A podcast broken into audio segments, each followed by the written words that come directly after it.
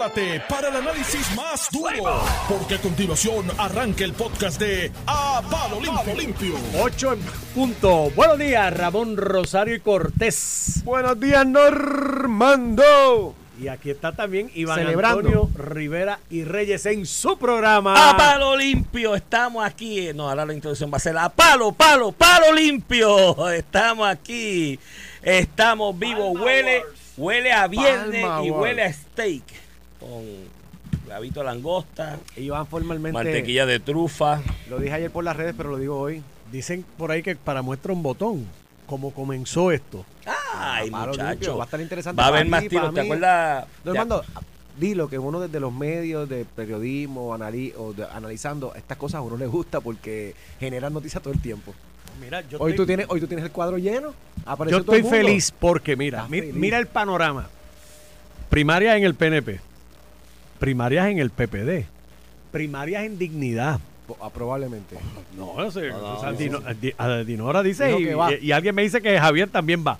Así que esto va a ser un field. Esto, day va, a- esto vamos a tener un año divertido. Tengo miedo. dorado. Mira, ¿verdad? Mira, Bello, pero Tengo miedo, Normando. tengo miedo cómo, cómo empecemos enero del 2025. Esa Normando, composición. pero Sí, no, no, Mira, no, yo desde cuando- ese día no duermo. cuando te quieras enterar, Normando, dos años y medio antes de los eventos que van a ocurrir en la política en Puerto Rico, tú sintonizas a palo limpio. Y yo te lo digo, después, oye, los otros programas para que se, que se entretienen descubriendo el agua tibia. No, ya descubrí el agua tibia, usted lo escucha Iván, después. Iván olió esa primaria desde el principio. Marzo del 2021. Hay una columna, de hecho, en el periódico El Vocero, de, de- debe estar en la edición, de, en el archivo digital, eh, en la aplicación de marzo, marzo, principio de abril del 2021, que se titula Esa primaria está casa, porque Jennifer González no hizo más que poner un pie permiso en Fortaleza y ella empezó a distanciarse. Y empezó a distanciarse y eh, tenía la intención de retarlo, que debe ser parte del análisis hoy. Eh, si quieres introducir el tema y yo te hago mi análisis de a qué responde la primaria, a mi entender. Dos, el contenido del mensaje me pareció muy vintage, muy de los 90. Eh, digo, después vi pelota dura con el amigo Ferdinand Pérez en televisión. Y cuando vi lo- el set de portavoces de Jennifer González, entendí por qué el mensaje me parecía muy de los 90. Es que me retrotraje en 1990. Yo, lle- Mira, yo vi, yo vi Iván- los portavoces y yo dije, retrocedimos en el tiempo. Estoy en el 1991. Te- quiero comenzar analizando el- la sustancia del mensaje. Sin lugar a dudas, un mensaje duro contra la administración del PNP, con Pierluisi. Este, Ningún popular le ha dado tan duro. eso dijo Aníbal Ace- Yo tuve, yo analicé el mensaje con Aníbal Acevedo Vila y un representante de la campaña de Jennifer, el licenciado Oriol Campos en, en Tele 11 ayer. Lo vi, lo vi. Y, Y- y y a- te tengo que decir que Aníbal me leyó la mente. Porque los tres bullets que estableció Aníbal en su locución fueron los que yo pensaron. Más, eh, mm, el mayor ataque, más que cualquier popular que le han hecho a Pedro Pierluisi, se lo hizo Jennifer González. Número dos. eh, te lo puedo resumir, de hecho lo puse en mis redes. ¿Te acuerdas aquella canción de Daniel Santos? Yo no sé nada. Yo llegué ahora mismo, ya llegó ahora, ella llegó ahora, el país va por mal camino, pero yo no estaba aquí, ella no, ha ella no ha sido parte de esto. Y en tercer lugar, de que va a haber tiro a lo largo Sí, de toda la y- y, primaria. y por ahí quiero empezar, digo, sí, el, el mensaje fue un ataque de que aquí no había pasado nada, que el PNP en los pasados eh, dos cuatrienios no ha administrado bien, que por eso ya da un pie al frente, bla, bla, y se ha enfocado mucho en el ataque, ¿verdad? Y eso, y, y Aníbal un poco decía, y yo hasta lo, hasta coincidía, mira, esto es un ataque que parece de la oposición, pero es que Jennifer se ha convertido en la oposición porque va a retar al gobernador electo. Así que yo sé que mucha gente, escuché a, a Edwin Mundo aquí con el alcalde de Ramón Luis hablando de las primarias, que se hablar de ideas, mira, sí, lo pueden decir de la boca para afuera, pero eso no es así. En una primaria va a haber ataques y 90% de una campaña, primarista o no, es de oposición y van a haber ataques y los portavoces de uno lo van a atacar al otro. Los porta por eso es que al final del día tiene un efecto eh, eh, en, en- en la posibilidad de ese partido de prevalecer. O nadie quiere primaria. Eso de que las primarias ya la tenemos, hay que bregar con eso. Y otras veces, a pesar de tenerla, el PNP ha ganado. Hay que bregar, pero esa ñoñeta de que la primaria debe ser la idea. Que, debe ser la idea, que eso es lo que, eso es embuste, no va a ser así, nunca ha sido así, ni lo será, porque es la naturaleza, no de Puerto Rico, del mundo entero, cuando hay un evento electoral entre dos figuras, ya sea dentro del partido o con otro partido, punto. Se convierten en oposiciones. En este caso, Jennifer González y el bando de Pedro Peluisi. Y va a ser así. Y eso pues tendremos que bregar con eso y bregar cómo pasa después de las elecciones. Ahí están los números estadísticos que el mundo en parte los ha trabajado. En las elecciones pasadas, Wanda Vázquez, que no era una candidata fuerte, que había acabado de llegar de paracaídas, que eh, no tenía ni- ninguna estructura política, ni era parte de la estructura política del PNP, le costó al PNP 40 mil votos. Eso es un hecho. Le costó al PNP gente que participó en la primaria o que votaba en el PNP, que tras esa disputa se quedaron enchismados y eso va a pasar. Gana Pedro Pierluisi, gente en chisma de Jennifer no va a votar, gana Jennifer González, gente en chisma de Pedro Pierluisi no va a votar, eso es natural, eso es inevitable. ¿Cuánto es esa cantidad? Eso lo podemos discutir. Algunas veces son menos, otras veces son más, pero eso va a pasar y eso no solamente tiene un efecto en el gobernador, tiene un efecto en el alcalde, tiene un efecto en el legislador, ya sea representante o senador, porque ese voto que se queda enchismado es un voto menos y si un alcalde gana por 500 votos o, si o si o si un legislador gana por 500 votos, pues 500 que se queden enchismados en su ¿verdad? demarcación política geo- eh, geográfica, pues se fuñó no solamente el gobernador, se fuñó él. Digo, algunas veces gana el gobernador y no gana él. Mírate el caso de Wanda Vázquez, se quedaron 40 mil. Yo estoy seguro que sin, con esos 40 mil, por lo menos los dos senadores de Recibo fueran PNP hoy y sin contar muchísimas este, alcaldías este, o algunas alcaldías que se perdieron por un poco margen, con esos 40 mil votos distribuidos en toda la isla, a lo mejor se puede ganar. Eso es un hecho y pues, hay que bregarlo. La comisionada tiene derecho a retar al gobernador, como cualquier persona tiene derecho a retarlo por una posición. Ya lo tenemos, hay que bregar con eso. El mensaje, en efecto, no solamente ataca al gobernador. Cuando tú dices que la reconstrucción no se ha hecho, estás atacando a toda la administración. O sea, un gobernador con jefes de agencia, miles de funcionarios eh, eh, nuevos progresistas que están en puestos de carrera de confianza. Los alcaldes. Sí, en efecto, la reconstrucción en su mayoría está en manos de los alcaldes, porque lo que hace Cortés es la canalización. Pues, pues sí, pues, pues, es un ataque también directo a ellos. Yo soy de los que pienso que desde el 2021 en enero eso ha mejorado muchísimo, no solamente de parte de nosotros, de parte del gobierno federal. Y eso es una realidad. Yo hice un poquito, fíjate, el mensaje agresivo de Jennifer, me hubiera gustado que también se hubiera hecho bajo la administración de Donald Trump, que ella pudiera señalar cuando Donald Trump paralizó, porque se aprobaban fondos y de hecho los de FEMA ni se aprueban, eso es un acceso que hay, lo que hace es que se, se fondea lo que es un, un seguro eh, público. Hay unos pareos, Hay unos- unos reembolsos. Eso está ahí. Que, Y- que y- parte de la lentitud ha sido eso. Y el dinero está, y no lo digo yo, hay un informe del Congreso que señala que durante la administración de Donald Trump, administrativamente, ejecutivamente, Donald Trump, el presidente del Partido Republicano, del cual Jennifer y yo somos parte, este, paralizó los fondos para Puerto Rico, sin contar que hablaba de la estadidad respectivamente. En algún momento nos eh, eh, ofreció cambiarnos con otro país. Eh, o sea, eh, y yo digo, Por hubiera sido así de vehemente también con Donald Trump, pues, pues, pues uno pudiera balancear, ¿verdad? Porque no, no hay problema con el ataque interno cuando tú estás en, en, en diferencia. Lo que está mal es que ataques a uno acá en el PNP, pero no ataquemos al interno en el Partido Republicano que le está haciendo daño a Puerto Rico. Pero nada, tendremos primaria, eso es parte del proceso. La hemos tenido en ocasiones pasadas. Una vez la perdimos, eh, perdimos la gobernación luego la primaria, que fue la de Pedro Rosselló en el 2004. Las demás se han ganado a pesar de. Y ese es el gran reto que tiene el PNP, que no solamente tiene ese reto. Tiene el reto de De Proyecto de dignidad, donde probablemente el candidato a la gobernación de Proyecto de Dignidad sea un actual alcalde del PNP. Y si ese actual alcalde del PNP le da 20 mil, 30 mil votos adicionales a Proyecto de Dignidad, será mayormente, por no decir todos, del Partido No Progresista. Pues sí, el PNP tiene un gran reto para ganar las próximas elecciones y de, ca- de camino allá tenemos una primaria. Y mira, todo el mundo tiene sus favoritos y todo el mundo tiene sus candidatos, eso es parte de. este A mí lo que me molestaría un poco, ¿verdad? Es las personas que de- están con, una, con un candidato pero se mantienen en la neutralidad aparente. Mira, si de todo líder se espera que diga estoy a favor de uno o a favor de otro y eso se respeta y, y, pues, el elector al finalidad tiene la oportunidad de escoger lo que le dijo su líder o de votar por otro candidato. Eso pasa. Mira, eh, y después te quiero ah, tocarte ese tema vamos- del tema. Después te quiero hablar separadamente el aftermath. En las entrevistas de hoy, las entrevistas de jugando pelotadura ayer. Pero vamos Yo a tocar te- lo que es el tema primero y después hablamos del yo te voy al tema de la primaria. eh, primero, las motivaciones para la primaria o para la candidatura de Jennifer González. El señalar que estoy postulándome hoy porque después de tantos años los fondos federales no están, no han corrido, el país va por mal camino. Eh, ella hizo un floreadito, ¿no? Un dueño de una cafetería allá en Comedio que tú le pedías un floreadito y te echaban un chispito a cada cosa. Ella hizo un floreadito de, de, de temas que, mira, aquí yo he escuchado gente diciendo eso, es que lo midió con encuestas, que esos son los temas que le molestan a la gente. No, chicos, olvídate de eso.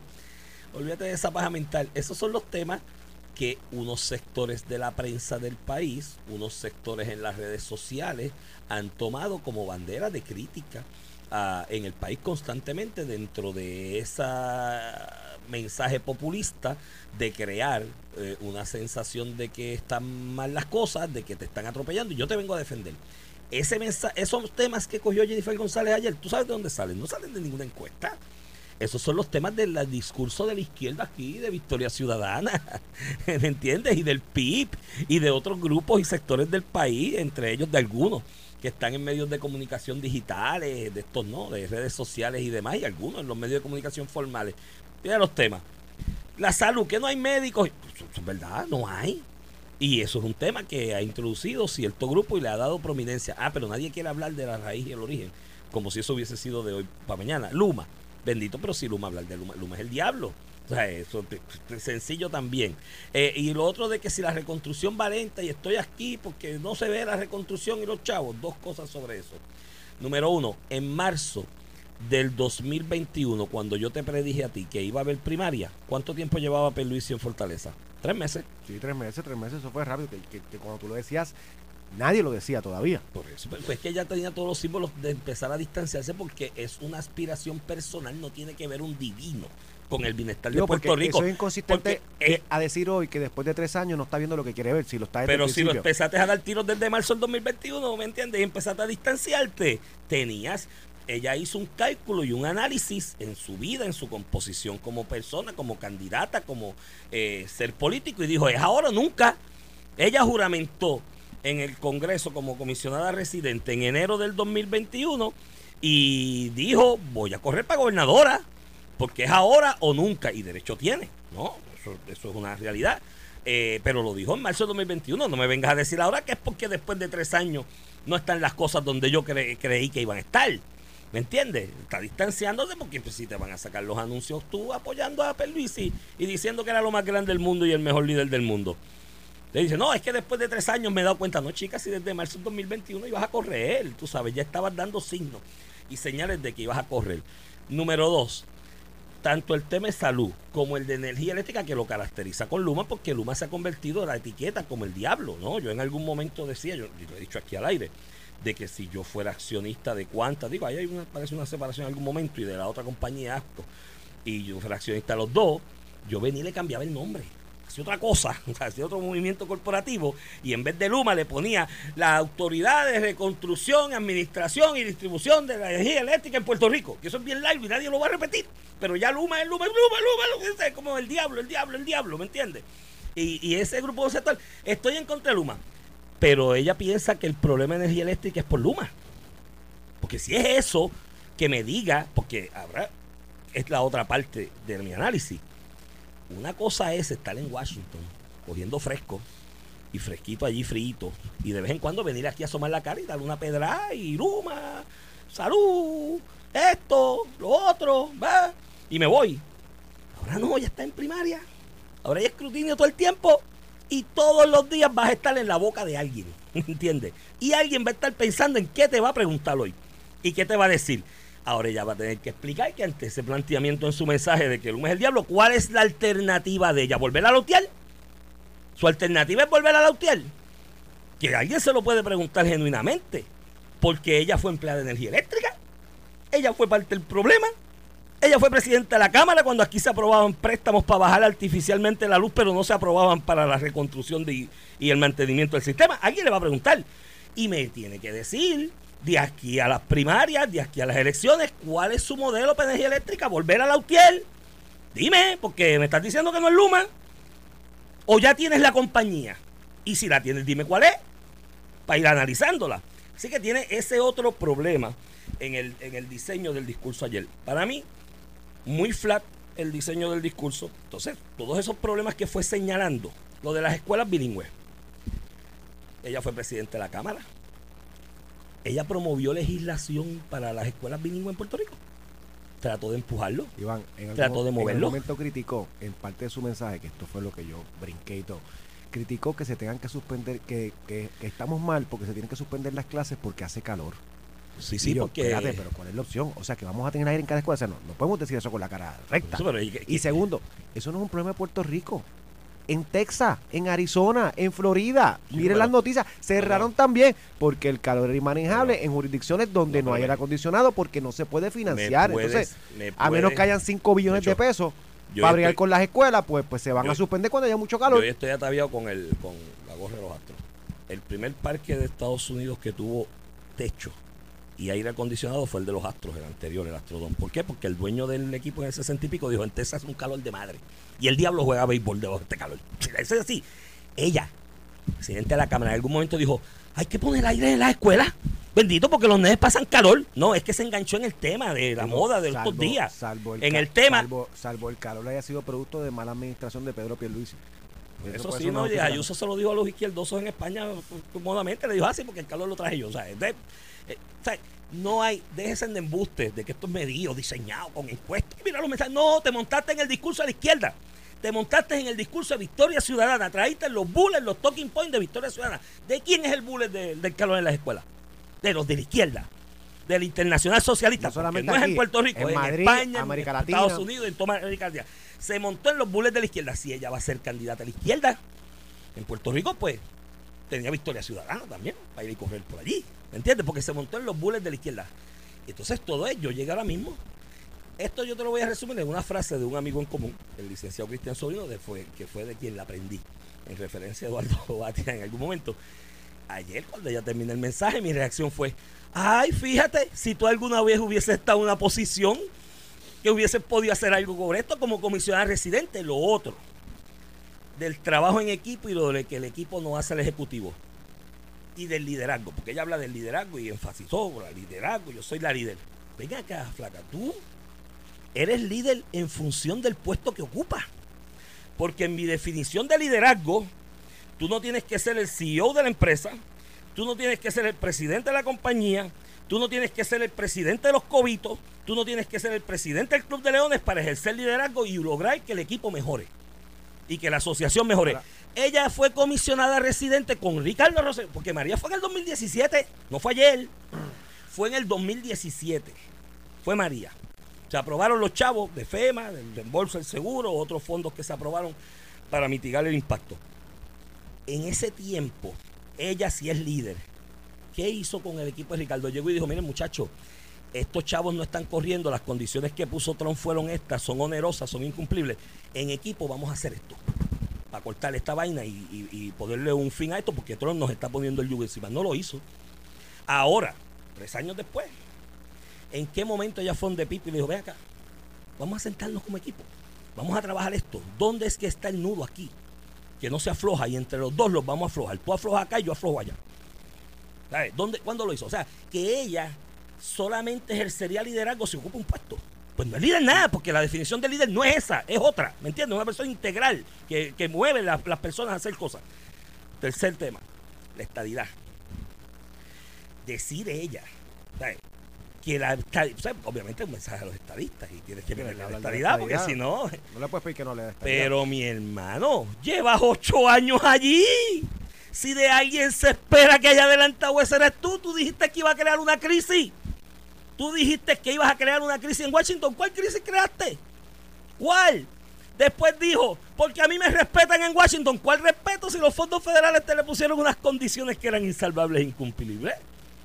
De hecho, y- ¿Qué y- hiciste por la estadía en ocho y en años? ese, en ese punto, lo más complicado que tiene la comisión es que ella es republicana. Y, y yo soy republicano. Pero ella siendo comisionada residente, eh, ha tenido varios frentes. En la estadidad, el Partido Demócrata ha estado todos, en la Cámara de Representantes, todos a favor de la estadidad. En el proyecto, en el proyecto de estadidad que está ahora por sentado, hay solamente seis republicanos, incluyendo a Jennifer González. De la mayoría que son 200 y pico. Eso es un reto. De hecho, el presidente Westerman, que, que la comisionada ha dicho más temprano este año que ella aseguraba que iba a haber vistas públicas del proyecto, ya ha dicho que no va a hacer vistas públicas del proyecto y es el presidente de la comisión del Partido Republicano, ¿verdad? Porque es el que domina eh, en la comisión. O sea que ese tema para ella de por sí va a ser, va a ser va a ser complicado. Y complicado. ahora le van a preguntar. No, y van lo que acaba de lo que acaban de decir del SNAP. La, eh, eh, el- del SNAP acaban de decir que la transición a Puerto Rico va a ser difícil porque los republicanos están poniendo trabas. O sea que el programa más importante que tenemos ahora a nivel congresional, mientras ella está acá anunciando su es candidatura, importante que se está trabajando. mientras ella está acá anunciando su candidatura a la gobernación, allá en el Congreso están diciendo que no a Puerto Rico. Entonces, ¿y quién se lo está diciendo? Los republicanos. Es un tema complicado. No por ella, yo creo que el Partido Republicano ha tomado como filosofía, lamentablemente, una apatía, una separación de todo lo que eh, suena latino y ahí estamos nosotros. Fíjate, pero si estuviera en una posición que pudiera hacer algo por eso, como por ejemplo ser republicana y estar allí con ellos, estar allí en las oficinas del lado. Te Tú puedes ir donde ellos, si le vamos a dar un café, vamos a hablar de Puerto Rico. Sobre la forma del mensaje. Mucha gente ayer criticó, eso fue un video porque no tiene gente, que, que, yo coincido. No, no tienes, de hecho, el comité, el comité que estaba en transmisión en vivo. de un montón de señoras bien intencionadas y señores bien intencionados. Pero no llegaba a 100 personas. No, no, y personas bien intencionadas que se ve que están allí por vocación, pero no representaban un sector de liderazgo del partido. No llegaba a 100 personas anyway. Entonces, cuando tú vas a hacer un anuncio como lo hará Pedro Pérez el domingo, y tú te rodeas de todo el liderato electo eh, y de mucha gente, puedes mover 2.000, 3.000 personas, pues, pues tú puedes hacer ese tipo de show of force. Mira, y esto no es de que si es contra el presidente o no, lo hizo Ricardo Rosselló en septiembre del 2015. En el, en el Coliseo. En el Clemente. Este septiembre 18 creo que era. Mira cómo se me acuerdo el día. Yo estaba en la campaña de Pedro Pelici. Lleno, a, a, Raboto. la, segunda vez que eso se volvió a llenar fue ahora con la asamblea del PNP a principios del, año. Que tú estabas, que estaba Noti allí porque Noti no transmitió. Lo que te quiero decir es que la forma no la critico porque es una realidad. No tiene liderato alrededor. No puede movilizar. ¿Qué tú vas a hacer? ¿Vas a hacerlo allí en el comité con 15 personas? O sea que la forma yo ni la critico desde el punto de vista estratégico porque después te quiero hablar de yo no entiendo la estrategia de esa campaña. Y te, hablo después de la pausa, porque ahí te quiero tocar. Este ¿Quiénes escoges de portavoces para defenderte y con el tema específico de Cocus Hernández? Eh, es una locura. O sea, a nivel de campaña veo tanto. Porque no hay, Ramón, no hay portavoces. Está bien, pero con cuidado. Algunas veces es mejor no tener portavoces ah, que tener uno bien malo. o sea, que te pueden confrontar con algo, como hizo Alex. Pero anyway, eso lo hablamos después de la pausa. Pero antes de la pausa, este, esa parte de escoger que sea por, por mensaje eh, video yo estoy seguro que los estrategas de la, de la, y la comisionada misma quisieran haberlo hecho en vivo con 7 mil personas, pero no es una realidad. Así que no lo veo tan mal. Como no vi tan mal cuando todo el mundo criticó que ya llegó un canal. ¿Qué iba a hacer? Porque no fue a la convención, porque para meterte en la Junta Estatal allí, que fueron 5 mil personas, yo estuve allí, tú estuviste allí, ¿no? porque no, no, transmitió, este, 5 mil personas, tú tienes que llegar allí con mil personas. Y ella escogió ir el viernes tempranito cuando la gente estaba llegando en el canal. Y eso, eso, eso difuso o, o, o, elimina el discurso de que, mira, llegó con cuatro consigo, no, llegó en el canal. Entonces, pues obviamente en el canal tú no puedes meter mil personas. Eh, y cambias, ¿cómo yo hago para cambiar ese, ese, ese problema que tengo de que no puedo llegar con mil personas? Pues llegué a un canal tempranito el viernes, me voy y ya no volví. Eh, o sea que son cosas que en estrategia se hacen para evitar una realidad que no gusta. ahora, ahora, y después de la te dejo, y después de la pausa te quiero hablar de lo que no entiendo de esa campaña, de que es una locura, va más, más rega que el, que el huracán, que la tormenta está Philip, que, la, que, que, el, que el Philip este, la tormenta está que por no, ahí. Ahí, ahí veo mucha improvisación, veo mucha desorganización y miren ahí a los PNP, porque yo sé que cuando se encuentran entre PNP hablan de eso, cuando le vengan de la campaña de Jennifer con gráficas, encuestas y, y, PowerPoint. Eh, mire, eh, recuerde siempre algo todo el mundo en campañas primaristas siempre tiene el artificio mágico para ganar. Y le dice al otro, te vamos a ganar porque tenemos este artificio mágico. Pero mire, a mí es ayer día a par de eh, analistas y comentaristas de medios eh, igual que nosotros, diciendo, eso se ve, que es un mensaje con una encuesta diseñado, medido de los temas. No, flaco, oíste los temas de la izquierda, los temas que la izquierda lleva a través de ciertos medios de comunicación, blogueando hace dos años y medio, y ella los cogió. No hicieron ninguna encuesta, nada. Cogieron los temas que saben que levantan ahí y que los han estado repitiendo, y cuando a la gente tú le zumbas eso, algo en el subconsciente le dice, Ah, sí, es verdad, porque como lo hemos oído tantas veces de parte de voz, de de los de la izquierda que han establecido un diseño de comunicación sobre eso dentro del populismo. Mira, antes de la pausa, ¿quieres conocer una oferta única en la industria automotriz? Infinity te reduce hasta tres puntos del interés que el banco te apruebe. O sea, si el banco te aprueba un financiamiento al 8.99%, Infinity te lo baja al 5.99%. O si te aprueban 6.99%, Infinity te lo baja al 3.99. En Infinity, tu empírica vale más. El lujo nunca estuvo más cerca. Tienes la mejor garantía, precios accesibles en, un auto de lujo, mucho más barato que las líneas de lujo de otras marcas. Y además de eso, el mejor servicio que encuentras en Puerto Rico. Busca tu Infinity hoy en la avenida Kennedy o en Ponce Bypass. Vamos a la pausa. Regresamos en breve. Vamos con los temas de la estrategia de campaña alrededor de, del anuncio de, Jennifer González ayer. a la candidatura a la gobernación. Y también vamos a coger el tema de las amenazas a jefes de agencia, que eso rompió esta mañana aquí en Noti1 y está la mal de interesante. Estás escuchando el podcast de A Palo Limpio de Noti1630. De regreso aquí a Palo Limpio por Noti1 630, edición de hoy, jueves 28 de septiembre del 2023. Este es Iván Rivera quien te habla. Acompaño al licenciado Ramón Rosario Cortés y Valiente. Buen día, Iván Antonio. Mira, este Ramón, antes que entremos en el tema, mis felicitaciones a Carlito Zagaldía, compañero de estudio de nuestro amigo, a su señor padre y amigo de mucho tiempo, Tony Zagaldía, a la esposa de Carlito, Ana, y a la esposa de, de, de Tony Zagaldía, Lulu, que se convirtieron en abuelos ayer. Bueno. En el día de ayer, el primer nieto viejo, de Tony viejo. Lulo y el, el primer nieto Tony, de estás viejo, te van a Tony decir abuelo ahora. Sí, ahora, ahora es, ahora es abuelo. Y el primer hijo de, de Carlito y Ana, felicidades a ellos, una criatura preciosa. Y mano, se parece mucho a Carlito y a Tony, que ellos se parecen mucho entre sí. Ese es en, en esa familia de No, pero yo vi, vi la foto, una versión mejorada por ti. No, no mejorada, pero tiene No digas eso, rasgos. no digas eso. Dios, ese niño está, acá, está, está naciendo ahora. Se parece, pero. No le pero- digas eso a la pero- madre. Pero guapo. mira, mira, este, Iván, volviendo un poquito al tema del discurso ayer, do- dos cosas. Primero, lo que hace el que va a retar siempre, que es crear, tratar de crear una percepción de que está gano, de que, eh, fíjate, que esto va a barrer, o trata, eh, un poco tratando de usar a Vega Borges entre ayer y hoy para hacer eso, de que la comisionada va a ganar 7 a 3, 8 a 2, que fue el mismo discurso que las mismas personas utilizaron en la primaria de Pedro Pierluisi y Ricardo, y Ricardo Rosselló en el 2016, que esto estaba 9 a 2, 8 a, 9 a 1, 8 a 2, 7 a 3, que esto iba a ser una pelea y terminó la diferencia por 2%.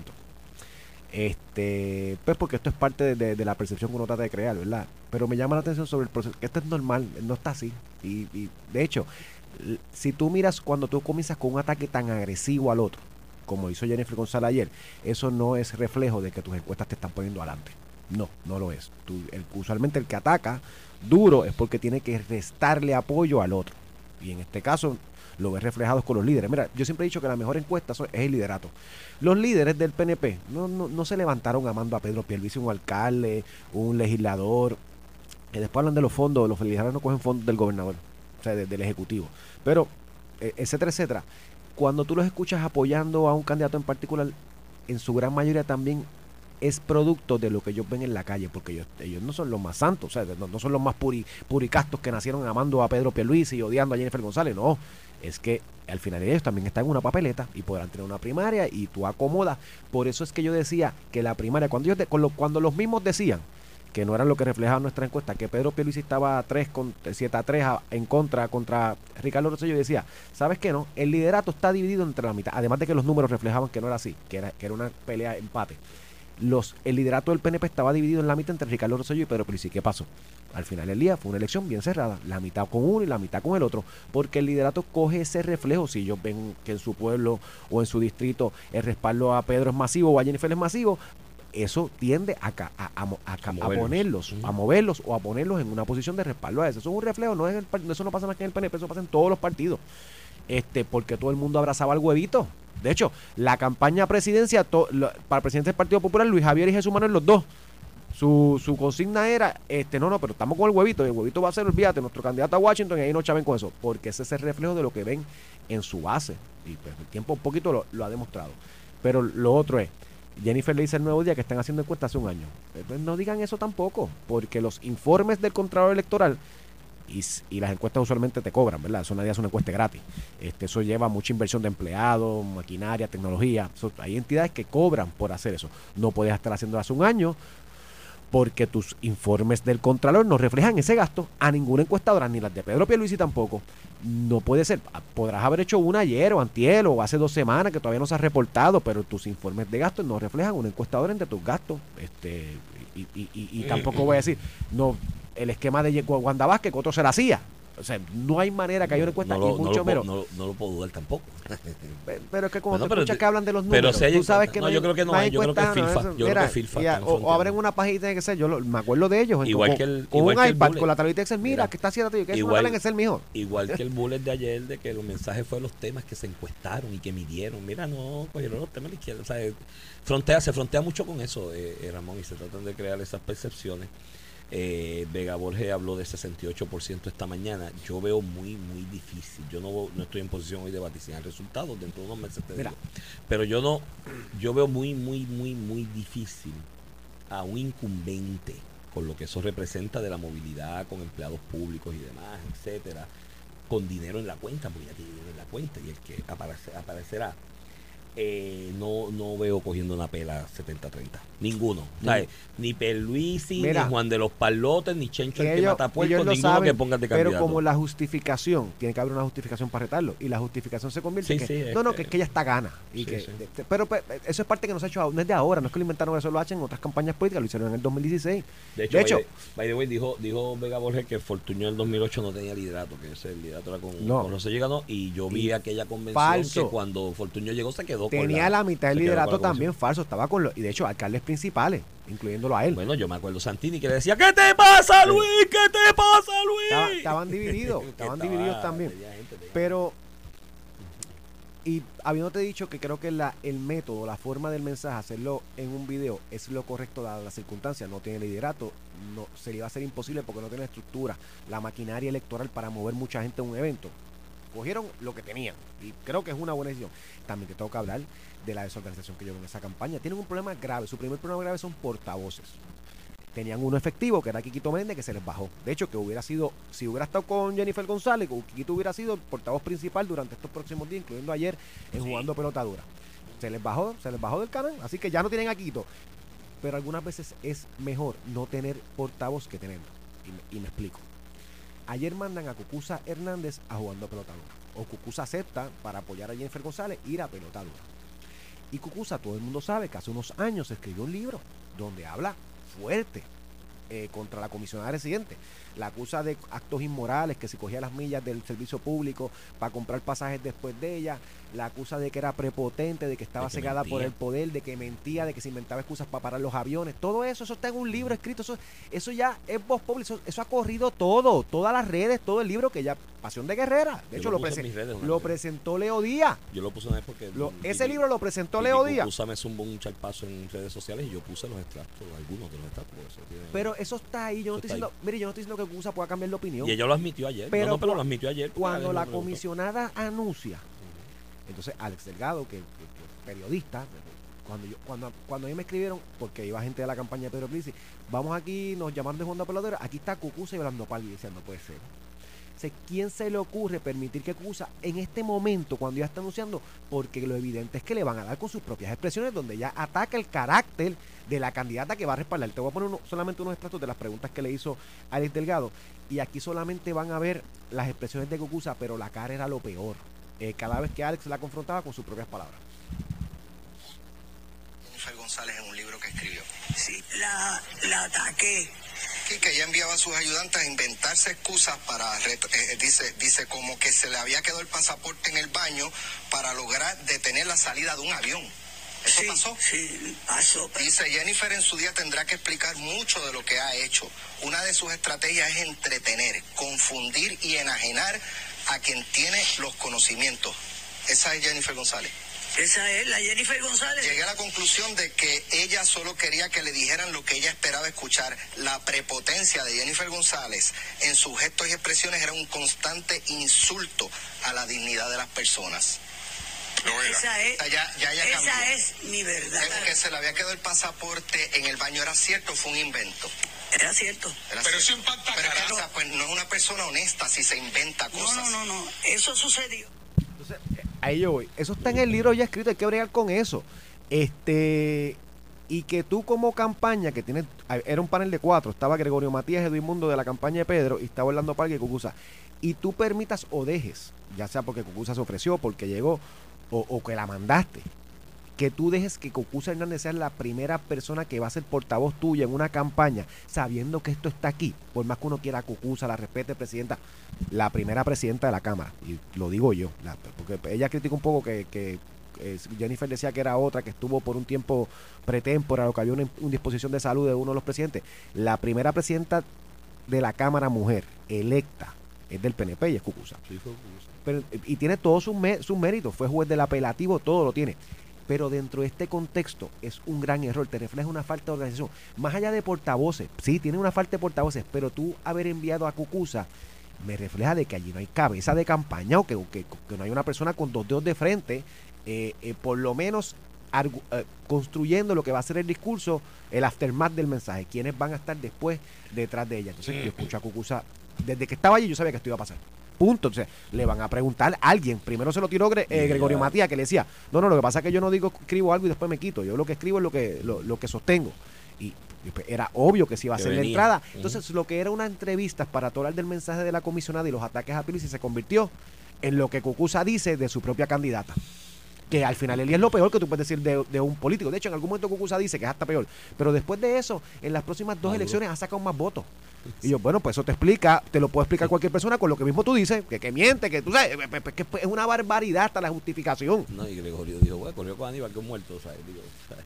refiriéndose a que la imagen de Aníbal está bastante... Y era una realidad hasta dentro del hasta dentro del PPD, la imagen. De hecho, el, el candidato a la gobernación del PPD tenía un video diciendo que Aníbal no debía correr ni ser parte del PPD. eso Eso, era así, así, es eso una, eso es cosa con la que uno tiene que bregar. Eso fue así. Mira, yo eh, sobre ese aspecto a, a- a la licenciada Zaida Cucuza Hernández le tengo un gran respeto y una gran deferencia. Ayer yo creo que ella hizo en las preguntas que le hizo a Alex lo correcto. que tú vas a hacer? ¿Ponerte a negar lo que escribiste? Ella contestó y dijo, y eso fue lo que escribió. Yo vengo, y de hecho el disenso público así en redes y eso, porque yo- muchas cosas hemos coincidido y yo me entretengo con esto de las redes. Cuando me cojo un break de trabajar, de escribir, me, me- me sirve de terapia tirar algo ahí en las redes y alguna gente contesta, otros no, contesto cosas que la gente dice. Y con ella hemos tenido muchas coincidencias en esa dinámica. El disenso, cuando yo cité el libro en redes sociales en aquella ocasión con ella, fue precisamente cuando yo dije que cuando yo dije que para mí Jennifer González era la Carmen Yulín del Partido Nuevo Progresista y me sostengo en lo que digo.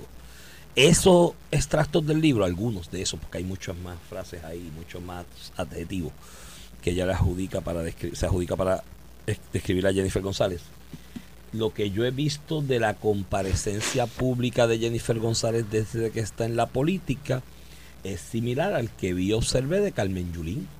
Hay una soberbia, hay una, una, una, una, una prepotencia, eh, ¿no? Eh, de, de- de tratar mal la gente y demás, que está alrededor y los que disienten y demás, que me lleva a compararla con Carmen Yulín. Entonces, yo he escuchado a muchos nuevos progresistas, después que yo hice esa expresión de que para mí Jennifer era la Carmen Yulín del PNP, muchos nuevos progresistas que se me ha acercado y me ha dicho, licenciado, usted tiene la razón.